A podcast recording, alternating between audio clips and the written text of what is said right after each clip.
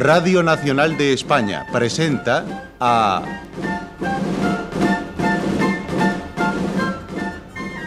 José María Rodero en...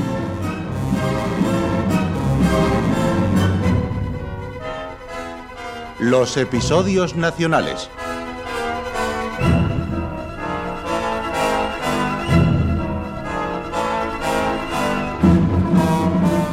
de Benito Pérez Galdós, en adaptación de Carlos Muñiz.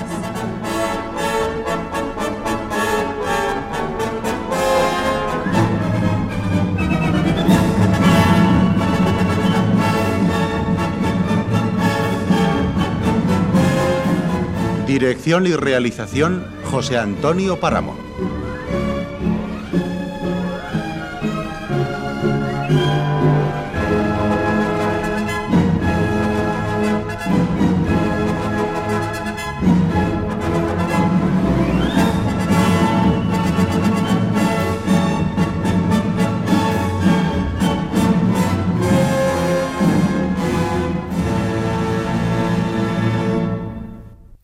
Presentamos La batalla de los Arapiles, primera parte.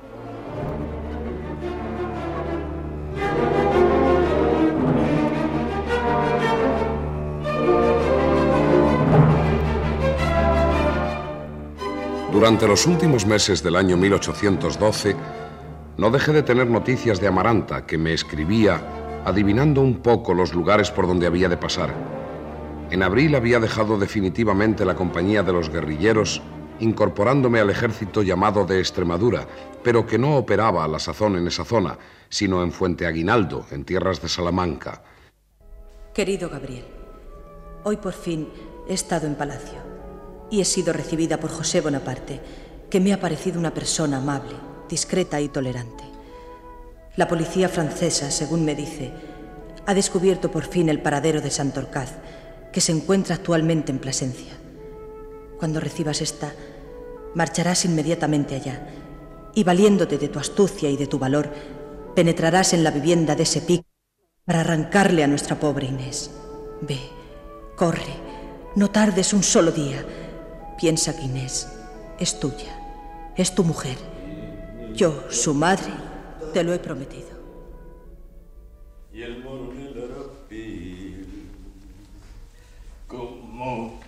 Tormes por medio, no se pueden combatir. ¡Tribaldos! ¡Sórdole, mi comandante! ¿Cómo se llama este pueblo? Santibáñez de Valvaneda, para servirle. ¿Conoces tú estos contornos? Como mi casa, comandante. Soy de Fuente Aguinaldo. ¿Está este pueblo sobre el camino de Béjar a Salamanca? Eso es lo malo, sí, señor. ¡Os queréis callar! ¿Con quién hablas? Con los duendes, señor. Esta parte está cuajada de ellos. ¡Fuera! ¡Fuera, gentuza! Mañana llenaré todo esto de agua bendita. ¡Fuera! ¡Fuera! ¿Quieres estarte quieto? No les oye. Es abajo, pero no son duendes. Deben ser cómicos o quincalleros. Baja a ver qué pasa. ¿No nos vamos? No, señor. ¿Ve usted? Es dinero. ¿Es que el mío vale menos? No nos vamos. No es por mí, no, señor. Es que el ejército, los soldados y gente de Don Carlos España no parecen gustarles mucho los cómicos. Y no sé, yo no tengo la ¡Socorro! ¡Socorro! ¡Cuidado con eso! ¿Qué? ¿Qué hay? Cómicos, gentuzas. Malditos sean todos. ¿Se acuerda usted de aquel famoso Pedrezuela que se hacía pasar por comisionado regio y mató a no sé cuántas personas? Todos son iguales, gentuza. ¿Qué hacen? Parece que se van. El sargento Panduro y el cabo Rocacha han prendido fuego a los carros donde llevan los trebejos de representar. El jefe de la compañía da unos gritos y las mujeres lloran y piden socorro. Voy para abajo otra vez para ver en qué para. Pobre gente.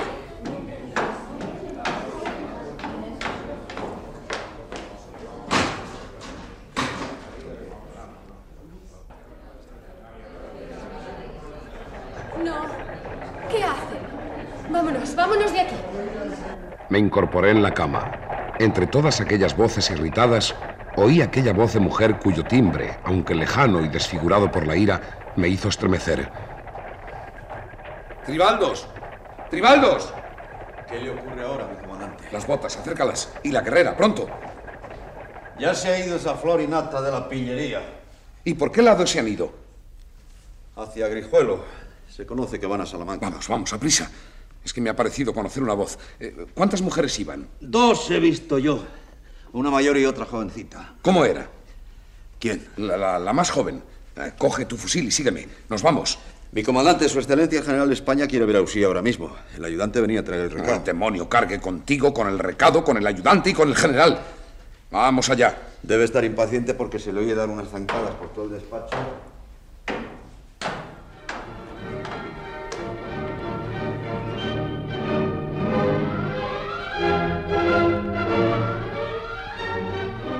Vamos, Araceli. Salimos ahora mismo. Acabo de recibir un mensaje del Lord mandándonos marchar sin demora hacia Santi Spiritus. ¡Arriba todo el mundo! ¡Manda a tocar llamada!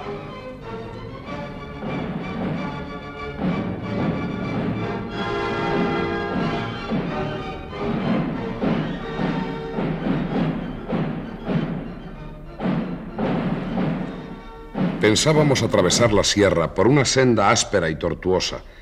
Marchábamos perezosamente, sin cuidados ni precauciones, en la seguridad de no encontrarnos franceses en aquellos parajes. ¿Qué mira mi comandante? Miro aquella senda. ¿Qué es esa polvareda? ¿Serán los cómicos? Écheles un galgo a los cómicos. Eso es que Panduro y Rocacha se andan divirtiendo con un pobre fraile. Le han quitado el asno y él está llorando. ¡Eh, vosotros! ¿Qué le hacéis a ese hombre? Señor, que esto sea en descargo de mis culpas. Vamos, vamos, venga, hombre de Dios, acérquese. No tenga miedo. Pero, señor Juan de Dios, ¿es usted o no es usted el que veo dentro de esos hábitos y bajo esa capa de polvo? ¿De dónde me conoce, señor general? Eh, Juan de Dios soy, en efecto. ¿Y, y tú, Tribaldos? ¿Qué esperas? ¿No ves que es persona conocida? Di a esos dos bergantes que le devuelvan el burro a este fraile. órdenes. ¡Vosotros! ¡Ese burro del comandante Araceli! Gracias, gracias, eminencia. Gracias por devolverme mi, mi- mi humilde asno. Gracias, gracias. ¿Eminencia me llama? Todavía no soy cardenal. Pruebe a ver si me conoce. Míreme bien. ¿Eh? ¿Tanto ha cambiado mi cara? Quieto, quieto, caballo. Piense usted en la casa de don Mauro Requejo. Mauro Requejo. Gabriel. Gabriel, ¿será posible? Dios mío, Dios mío. Señor general, es usted Gabriel, el que en abril de 1808... El mismo Ah. soy. Cuánto me alegro de que nos hayamos encontrado. Usted hecho un fraile. Ah, para servir a Dios y salvar mi alma, sí. Y usted, señor don Gabriel, hecho, hecho un general. Oh, vida honrosa por demás es la profesión de las armas, sí, ya lo creo. ¿Cuántos de entre los militares llegaron a santos? Usted, por lo que veo, ya casi lo es. Quieto, quieto. Si no miente su pobreza y esa cara de mortificación. Ah, soy solo un humildísimo siervo de Dios y bien poco hago para merecer el perdón de mis muchos pecados. Sí. Y ahora, señor general, con su venia, eh, si no manda otra cosa, ya que se ha dignado devolverme mi humildísimo jumento. No, no, no, no, no, no se vaya tan pronto, Juan de Dios. si es Usted que- está fatigado y hambriento. En el próximo pueblo descansará la tropa. Comerá con nosotros, hablaremos. Oh, no me deje usted así después de, de tanto tiempo. Le quito el burro otra vez si no me obedece, ¿eh? Si el señor general lo manda, si ese es su gusto. En el mesón, Juan de Dios. Allí le espero.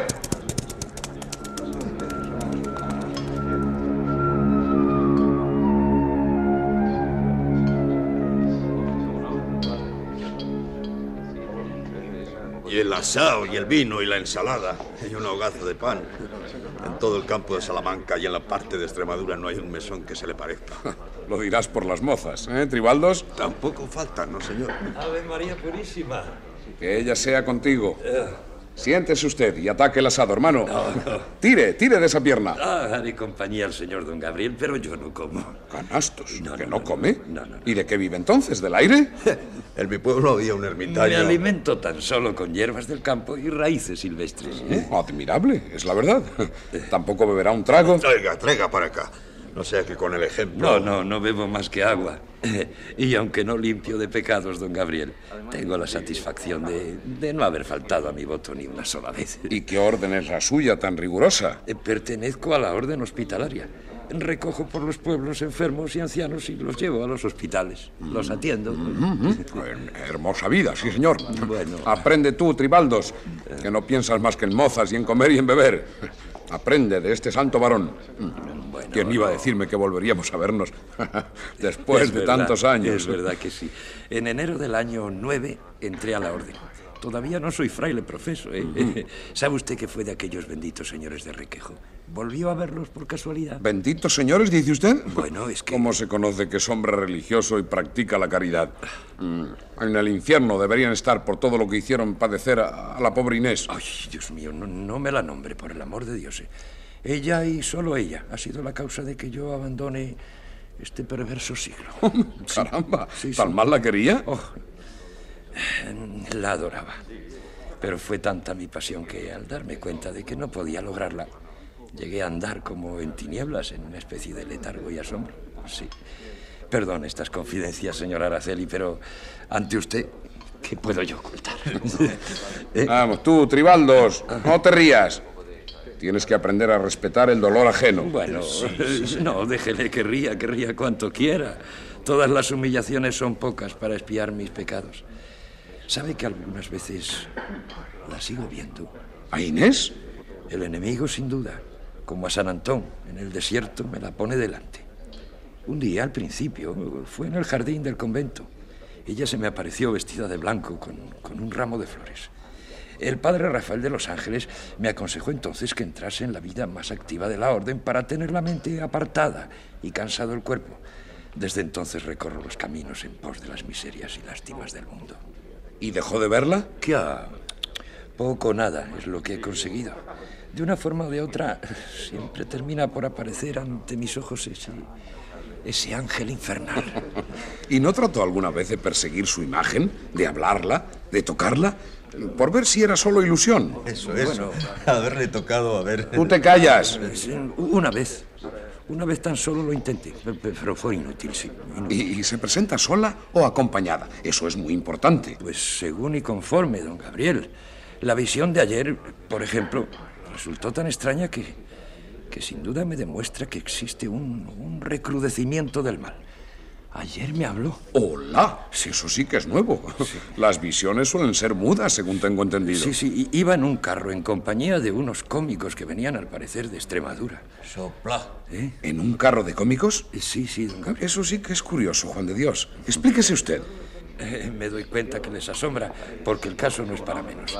Delante iban algunos hombres a caballo y detrás un carro con dos mujeres y otro con algunos eh, trastos de teatro, todos quemados y, y hechos pedazos. El que yo le dije a mi comandante, el que estuvo en el mesón de Santibáñez de Valvaneda. Juan de Dios, ¿está usted seguro? Hermano, usted se burla de mí. ¿Pero ¿Por qué había de burlarme, excelencia? No le digo que fui yo el primer sorprendido. Eh, escuche, un escalofrío por toda la espalda, eso es lo que yo sentí en aquel momento. Era una sensación como, como placentera y a la vez dolorosa, que acompaña todas mis crisis, pero que en este caso pues, por poco me hace perder el sentido. ¿Y la otra mujer, eh, cómo era? ¿Qué decía? Nada, la acompañaba en silencio. ¿Y los hombres de a caballo? Vamos, termine de una vez. Eran cinco, yo mismo se lo puedo contar. Uno vestía lo antiguo. Eh, sí, de juglar. Eso sería. Y el otro, el que hablaba más de todos, tenía una barba así como picuda. Como la del demonio. Ah, ¿Y olía a azufre? No sentí nada especial en cuanto a olores. Ellos hablaban, discutían, se lamentaban de que los soldados les habían quemado los cachivaches. Panduro y Rocacha, los de siempre. Por lo que ve, querido hermano, no es usted el único endemoniado. Tribaldos los vio. Yo les oí desde mi cuarto. ¿Qué les parece? Ella me habló. La hermosa tentadora se dirigió a mí con, con una voz muy dulce. Señor Juan de Dios, ¿se ha metido usted a fraile? Creí morir en aquel momento. Me hablaba. Quise responderle, quise hablar yo también y, y no pude. Un nudo aquí. Aquí se me puso. Y cuando ella, la divina, Fue a darme limosna, el hombre de la barba, el que mandaba, se puso a gritarme, usted, holgazán, maldito fraile, pancista, largo de aquí fuera, apártese del carro o le echo el caballo encima. Entonces ella dijo, Es un pobre mendicante que pide limosna, padre. No hace ningún mal. No le haga daño, padre.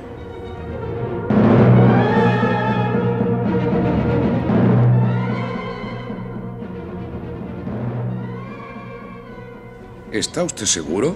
Ah, toque aquí. Aquí, aquí, más arriba. ¿Qué nota? Un bulto. Un chichón. Del palo que me dio en la cabeza aquel hombre. Mire si no voy a estar seguro. ¿Y hacia, hacia dónde iban? Hacia Salamanca. Como a tres leguas de Santibáñez. Eh, eh, topé con ellos, sí. Tribaldos, prepara los caballos. Y pregunta si puedo hablar con el general.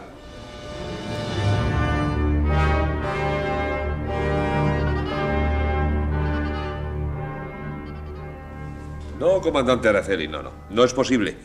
Hemos enlazado ayer con la división del general Graham, con la caballería de Cotton.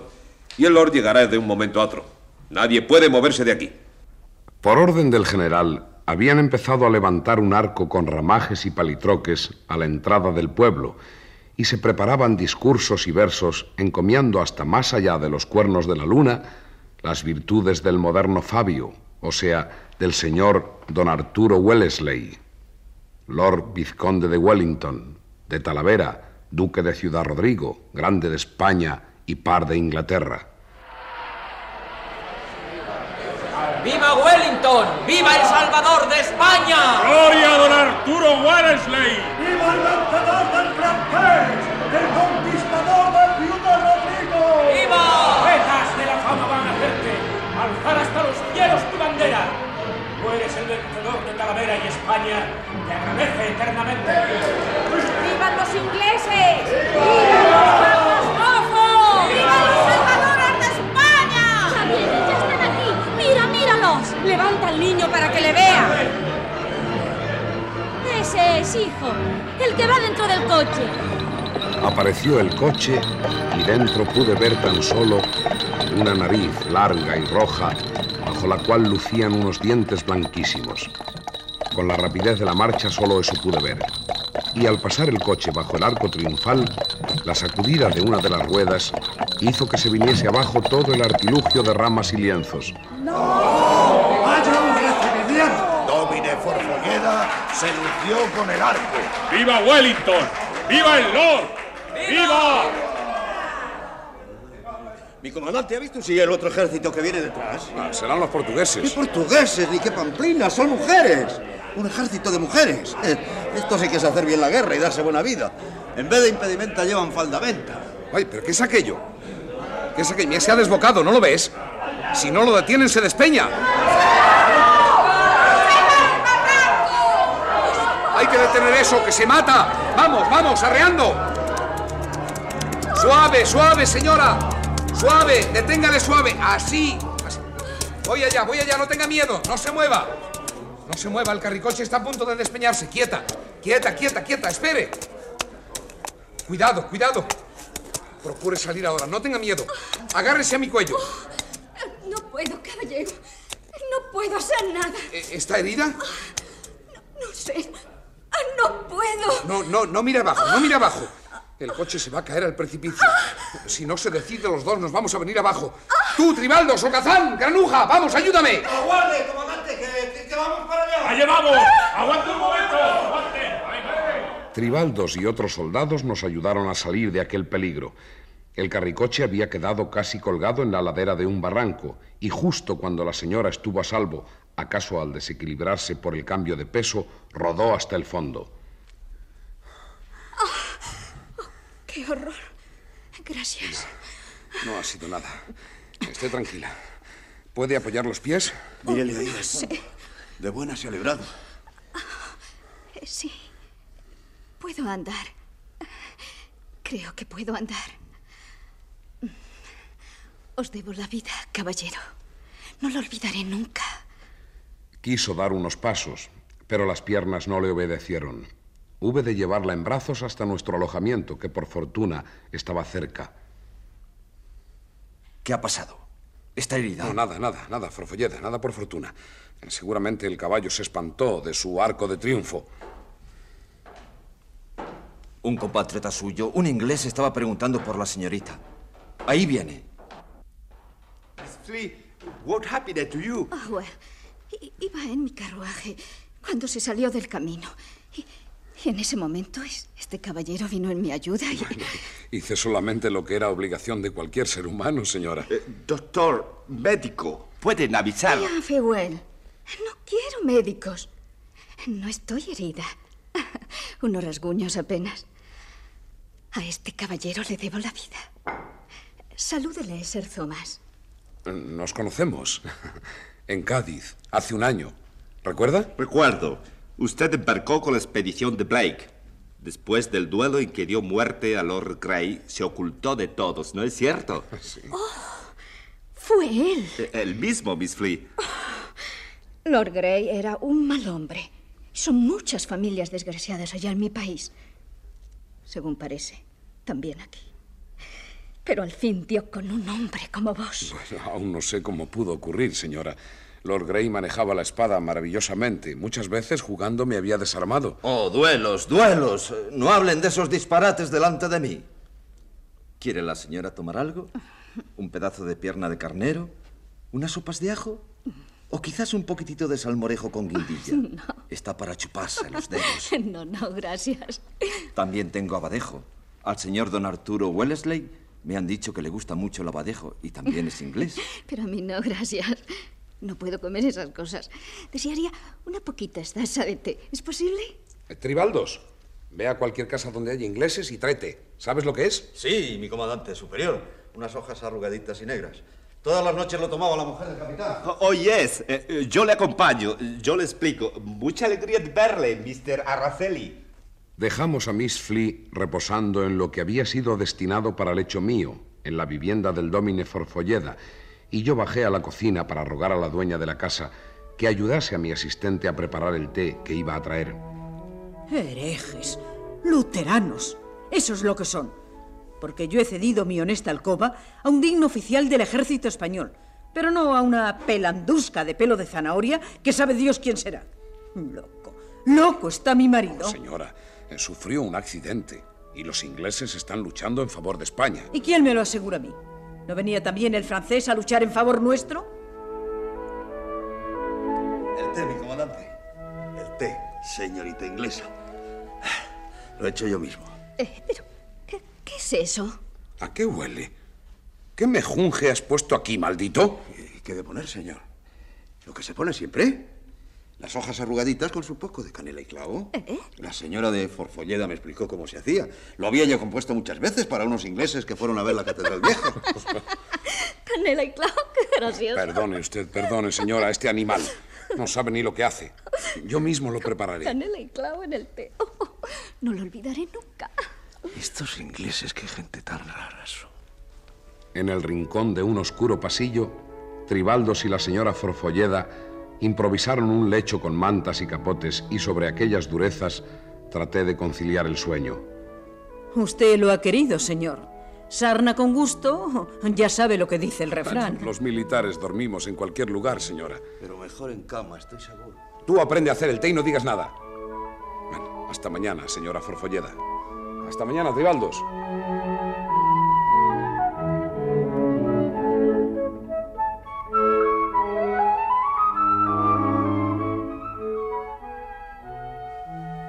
Al día siguiente salí a mis quehaceres, que fueron muchísimos y me ocuparon casi todo el día. Cuando regresé a casa de Forfolleda, Pero usted no sabe lo mejor de todo, comandante. ¿Sabe quién preguntó por la inglesa a mi marido? El ayudante del Lord, de parte, según parece, del mismísimo don Arturo. no me diga. ¿Qué se cree? Mientras usted salió esta tarde a conferenciar con el general, medio ejército inglés desfiló por esta casa. Hasta el general Graham se presentó aquí. Yo mismo lo he visto, sí, señor. Plantadito a la puerta. Vaya, ya veo que no está usted tan enfurruñada con la señorita luterana. Será hereje, pero de calidad. ¿No es eso? No hay quien lo dude, ya lo creo. Hasta entre los herejes hay clases. Sí, señor.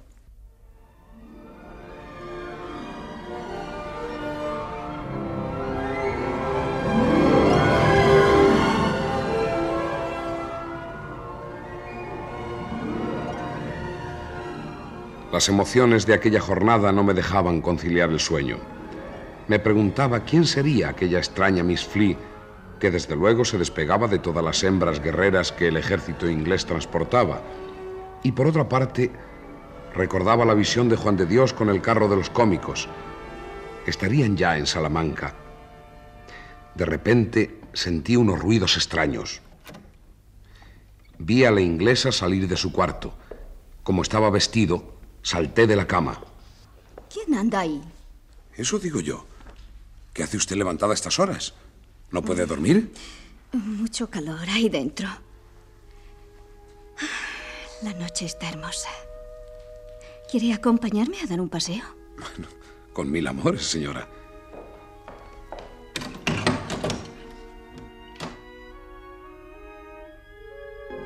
Qué noche más hermosa. ¿Pero se ríe usted? Un poquito. Os veo extrañado.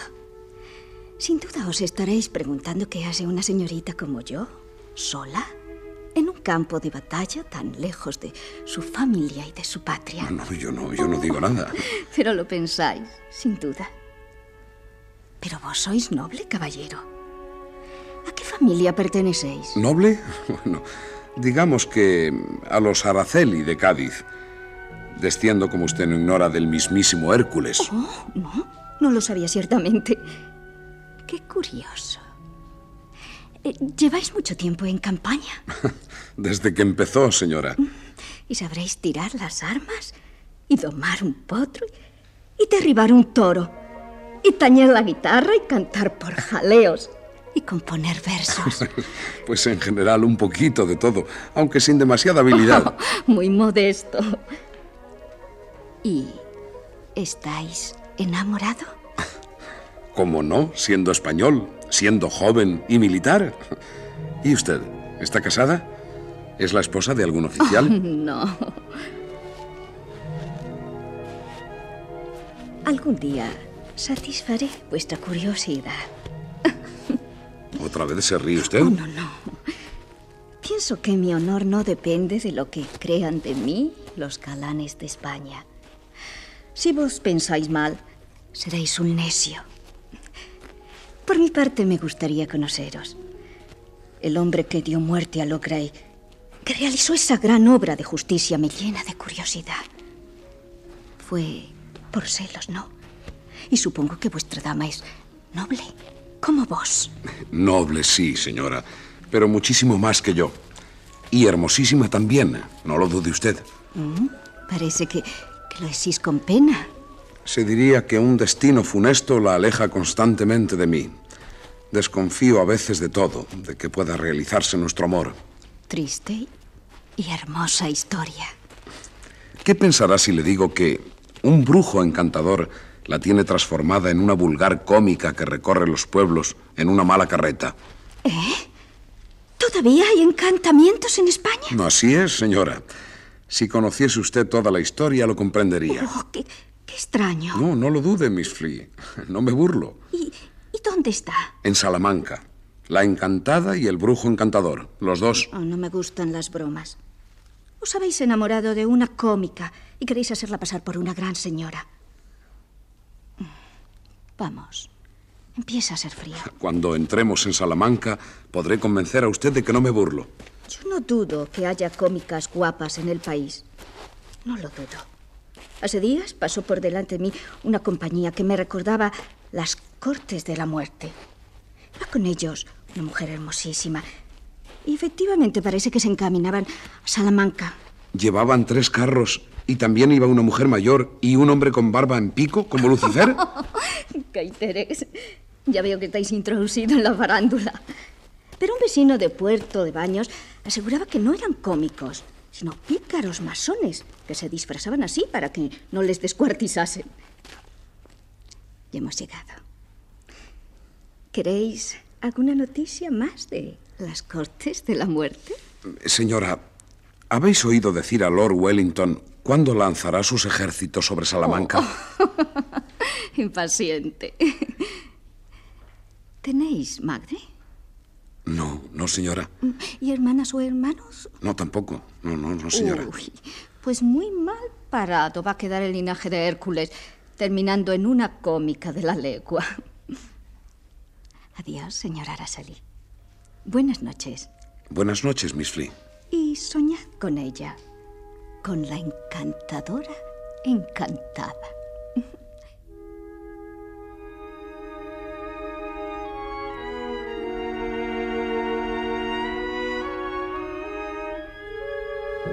Al acomodarme en mi lecho, me preguntaba por la verdadera personalidad de aquella joven. Qué extraño rencor guardaba contra el elegante y depravado Lord Grey. Era indudable que el hombre que acabó con su vida le interesaba profundamente. Al fin, caí en un profundo sueño reparador. Mi comandante. Mi comandante. ¿Qué, qué pasa? ¿Qué hora es? Las siete. Parece que nos vamos. Partimos hacia San Muñoz. ¿Quién lo dice? Un paisano, el asistente de don Carlos España. A Usía le están esperando. Dame la casaca. Y prepara un café. ¡Sin canela! ¿La ha visto usted? ¿A quién? Pues a la inglesa. Por lo visto esa señorita anda con el ejército, pero no como las otras mujeres. ¿Me entiende? Ella se dedica a pintar iglesias y castillos. Dicen que es hermana de un oficial que murió en la Albuera. Vino a recoger sus restos y parece ser que luego le gustó el país. ¿Qué país? Digo yo que será el nuestro. A mí lo que me han dicho. El sable. ¿Y no sabes nada más? Que tiene influencias. Habla con el general y con el lord. Todos hablan con ella. Vamos, vamos, Araceli. Te esperan. Se nos ha juntado la partida de don Julián Sánchez y vamos con Picton a formar el ala izquierda de la división de don Carlos España. Quieto, quieto, quieto. Espera, espera. Tantas noticias recién despertado me aturden. Las espuelas, Tribaldos. Y vamos despacio. El general España estaba pidiendo un voluntario que quiera entrar disfrazado en Salamanca para examinar los fuertes y las obras de defensa del enemigo. ¡Yo! No, no, no, no, no puedes. Tiene que ser alguien que sepa levantar un plano. Te digo que yo. ¿Dónde está el general? Con Lord Wellington en la casa ayuntamiento. Pues vamos allá, vamos, vamos, vamos a Salamanca. Pero, comandante.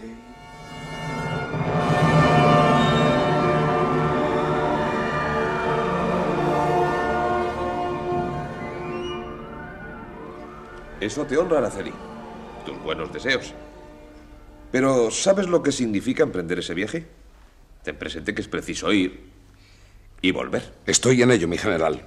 Los franceses ocupan todas las aldeas de este lado del Tormes. Hay que atravesar las líneas enemigas. Se entra por donde se puede, mi general. Después, la muralla, los fuertes. Has de visitar la ciudad, visitar los acantonamientos, sacar planos. Todo eso va, va, a ser para mí como un juego, mi general. Entrar, salir, mirar. Divertido. Hágame vuecencia la merced de presentarme al señor duque diciéndole que estoy a sus órdenes. Tú no sabes levantar un plano, Araceli. Tiene que ser alguien que sepa geometría, que entienda de fortificaciones. Mi general, si vuecencia no quiere presentarme al duque, solicito su venia para hacerlo yo solo. Está bien, Araceli. Vamos allá.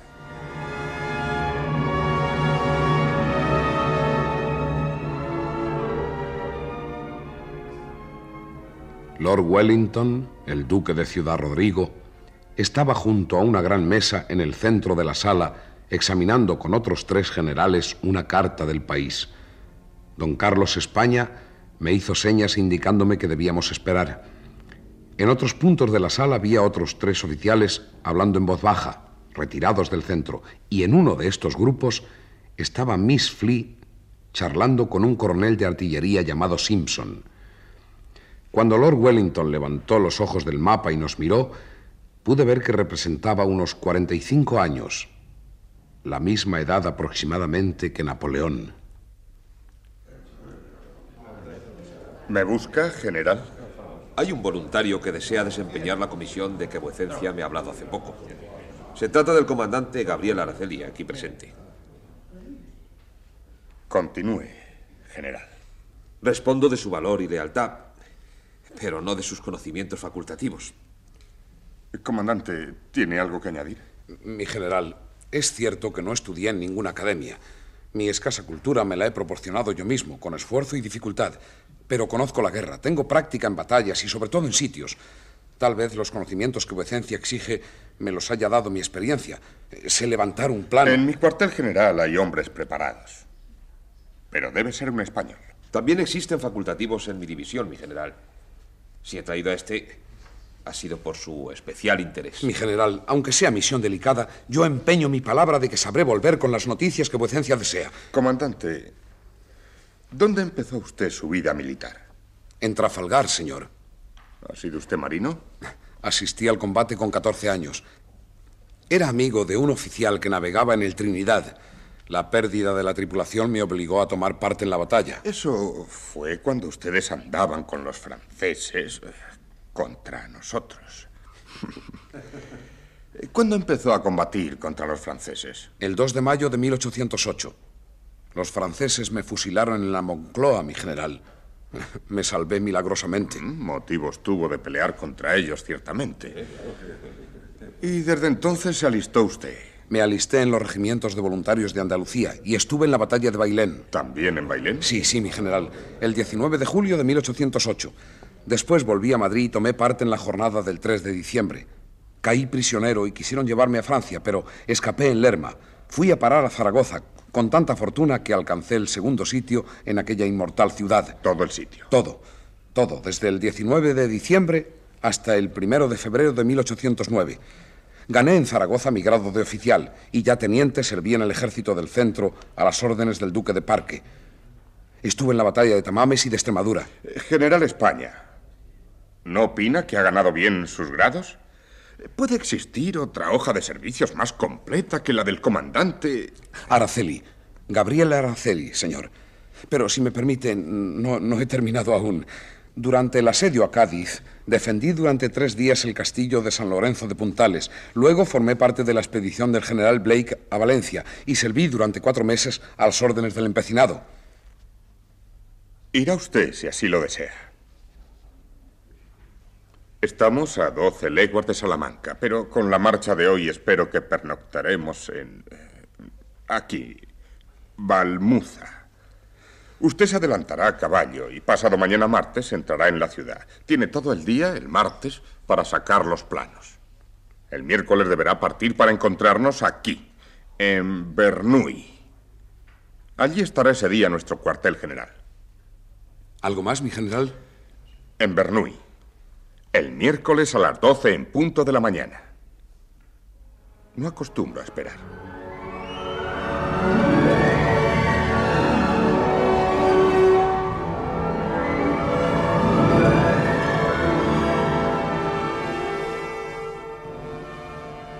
Una hora más tarde me encontraba en una casa de labradores ajustando el precio del vestido de charro que había de ponerme para entrar en Salamanca con trazas de campesino.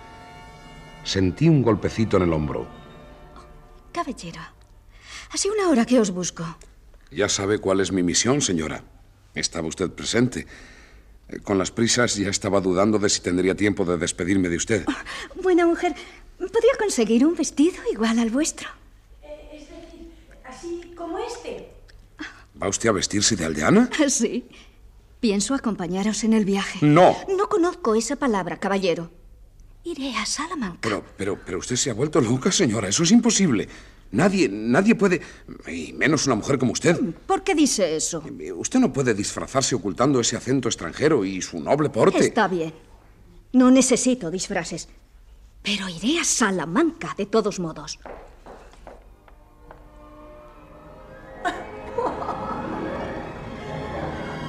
Con mi calzón estrecho de paño pardo, mis medias negras y zapatos de vaca, con mi chaleco cuadrado y mi sombrero de alas anchas y cintas colgantes, lo mismo podía ser un choricero de Fuente Aguinaldo que un labrador de Fuente Saúco o un hortelano de la Vega de Castrejón.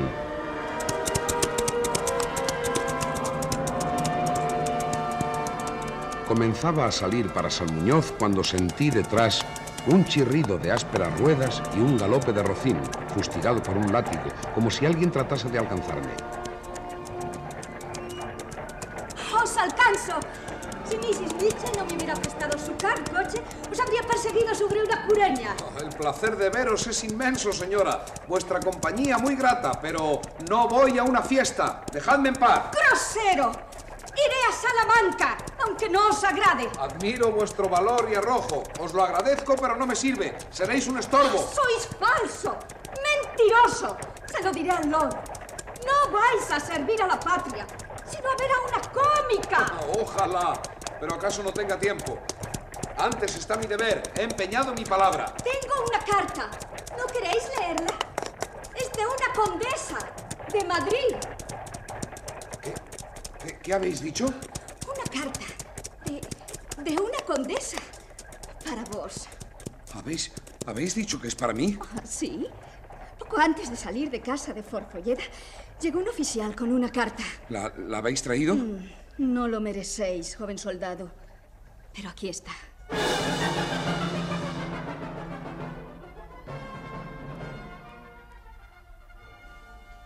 Querido Gabriel, ha venido hoy a visitarme José Marchena. ¿Le conoces? Es un tipo que pasa aquí por clérigo relajado, una especie de abate que habla más francés que español. Santorcaz y él vivieron juntos en París y por él he sabido que acaba de salir de Plasencia para Salamanca. No sé dónde te encontrarás cuando recibas esta carta, pero estés donde estés, marcha pronto a Salamanca antes que se nos vuelva a escapar. ¿Es importante la noticia? ¿Parecéis preocupado? No lo sabía. Es su madre. Me pide que la busque, que la encuentre. Oh, ¿es de la madre de la princesa encantada? Me gustaría creer vuestras historias de amor. Me gustaría mucho. Tomad la carta. Leedla. Mm. Conozco esta firma. Es de la condesa Amaranta. La conocí en el puerto de Santa María. Sería en enero del año 10. Justamente. Y os llama su ángel tutelar. Espera de vos su felicidad. Y que cambiaría los timbres de su casa por vuestro valor, por la nobleza de vuestro corazón y la rectitud de vuestros altos sentimientos. ¿Os convencéis ahora? ¿Se llama Inés vuestra enamorada? Sí. ¿Lo dudáis también? Tiene plena confianza en vos.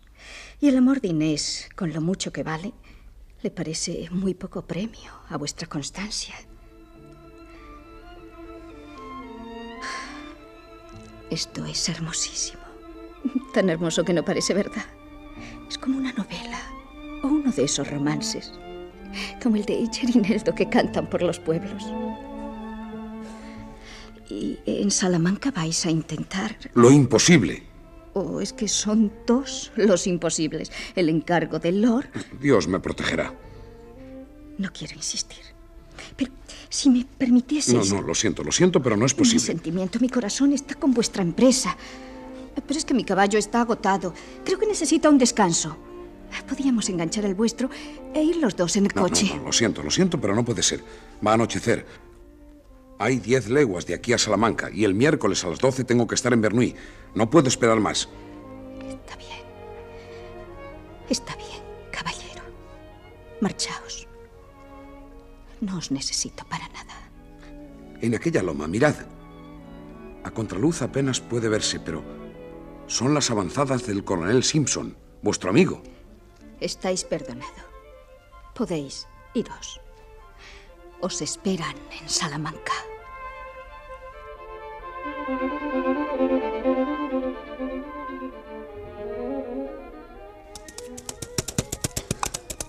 Caminé aquella tarde y parte de la noche y después de dormir en Castrejón unas cuantas horas, cambié mi caballo por un flaco jumento al que cargué con gran cantidad de hortalizas.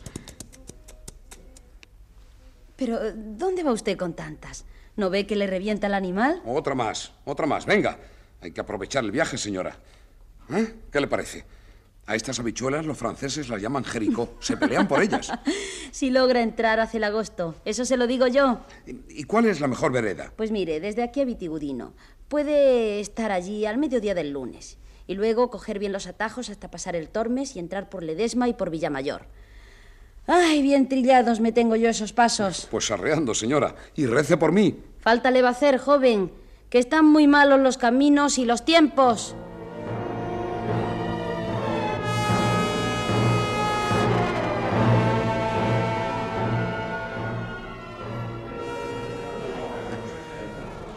Así que a Salamanca. Dice usted que a Salamanca. Trae otra bola, muchacho. A ver cuántos bolos deja Baltasar Cipérez. pues en Salamanca no entra usted sin papeles. Ahí va esa. Muy bien, buena, otra vez. Otra vez. Ni se lo aconsejo tampoco. ¿Sabe lo que me hicieron a mí? Cuente, cuente porque no me asusta. Yo pienso entrar de todos modos. A los campesinos nos ponen a trabajar en las fortificaciones. ¿Y sabe lo que es eso? Más o menos. Mientras los soldados hablan y fuman y cantan canciones de las suyas, nosotros al pico y a la pala, ¿me comprende? Pero no es eso lo malo. Es que andan con látigos. Unos sargentos andan vigilando y al que se descuida, ¡zas! Le sacuden. Yo no he nacido para esclavo, créame. Soy aldeano rico, estos lo saben, ¿no? Que lo diga, señor Cipérez. A mí ni mi padre de joven me ha puesto la mano encima. No le quiero decir cuando sentí el látigo. Lo creo, según es usted. Cerré los ojos y no vi más que sangre. Empecé a golpes, pim, pam, pim, pam. Y este brazo en cabestrillo fue el resultado. Y con mucha suerte. ¿eh? Y tanto. Lo más natural en estos casos es que le hubiesen ahorcado. ¡Ay! Lo habrían hecho simolichar. Un soldado francés amigo mío no lo hubiera impedido. Es muy borracho ese Molichar. ¿Cuántas copas no nos habremos bebido él y yo? me sacó del calabozo y me puso en la puerta de Zamora. Pues si su merced me proporciona una carta o salvoconducto para poder entrar, y no me diga que Baltasar Cipérez no puede hacerlo. ¡Venga, otra bola! ¿Cómo dice? Papeles tengo, claro está que tengo. Bueno, ¿y a qué vas tú a Salamanca? A vender verduras. Buen comercio. Te las pagarán a precio de oro. ¿Llevas habichuelas? De las buenas, de Castrejón. Muy bien, hombre, muy bien. Muy bien. ¿Y sabes por casualidad dónde anda a estas horas el ejército inglés? Cerca, señor Cipérez. ¿Me da usted la carta? ¡Ahí va esa! Así van a caer todos los franceses sin tardar mucho. Tú no eres lo que pareces. A mí no me engañas. Bueno, ¿eh? sea lo que quiera, ¿me da usted la carta o no? Te la doy. Claro está que te la doy. Baltasarillo, ¡Mande, padre!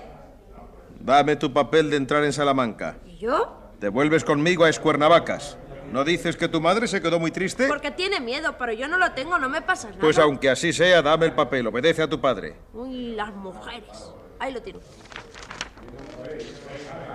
Desde ahora te llamarás Baltasarillo Cipérez, natural de Escuernavacas, partido de Vitigudino. Y que Dios te ilumine. Pagaré a su merced lo que me ha hecho. Cipérez es rico, no vende los favores. Los regala según a quién. Vente, vente para acá. En confianza. ¿Tú eres un patriota, un espía o acaso un oficial mandado por el Lord? A mí no me engañas, ¿eh? Si se entabla una batalla, ¿con quién se pondrán ustedes? ¿Con quién hemos de ponernos? ¿Con el inglés? ¿Con España? Pero ¿es eso posible? Tan cerca está. ¿Le has visto tú al Lord? Si su merced quiere verle, pásese el miércoles por Bernuy. Pero estar en Bernuy es estar en Salamanca. ¿Qué me estás diciendo? Y si me escucha, le diré que tenemos armas, que estamos preparados, organizados, dispuestos. Hasta las mujeres saldrán a pelear. En cuanto que toque la corneta, allí estaremos en pie todos estos pueblos. ¡Viva Fernando VII! ¡Y viva España! Ah, y por si te sirve de algo, en Salamanca puedes decir que vas a buscar hierro viejo para tu padre, para Cipérez el Rico, el de Escuernavacas. Muchas gracias, señor Cipérez. Anda, ese es el camino. Y adelante, siempre adelante, aunque encuentres a los franceses. Adelante, hijo, y ánimo, mucho ánimo.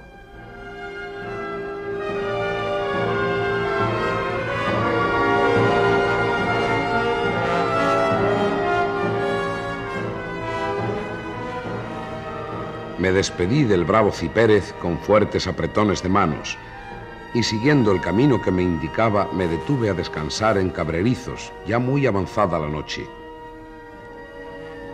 Cuando al día siguiente me disponía a hacer mi triunfal entrada en la ciudad, la insigne maestra, los franceses, que hasta entonces no me habían incomodado, aparecieron en el camino.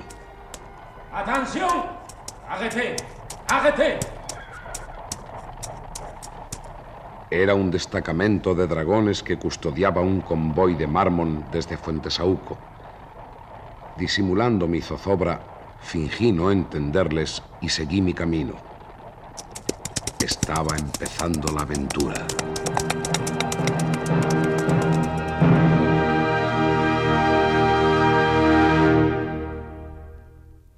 Han escuchado ustedes Episodios nacionales. La batalla de los Arapiles. Primera parte. Ha sido interpretado por José María Rodero en Gabriel Araceli, María Masip en Amaranta, Aurora Hermida en Miss Flea y la Compañía de Actores de Radio Nacional de España. Efectos especiales Bernardo Mingo y Cristiana Mitch. Montaje musical Gonzalo Corella. Control y registro de sonido José Fernando González. Dirección y realización José Antonio Páramo.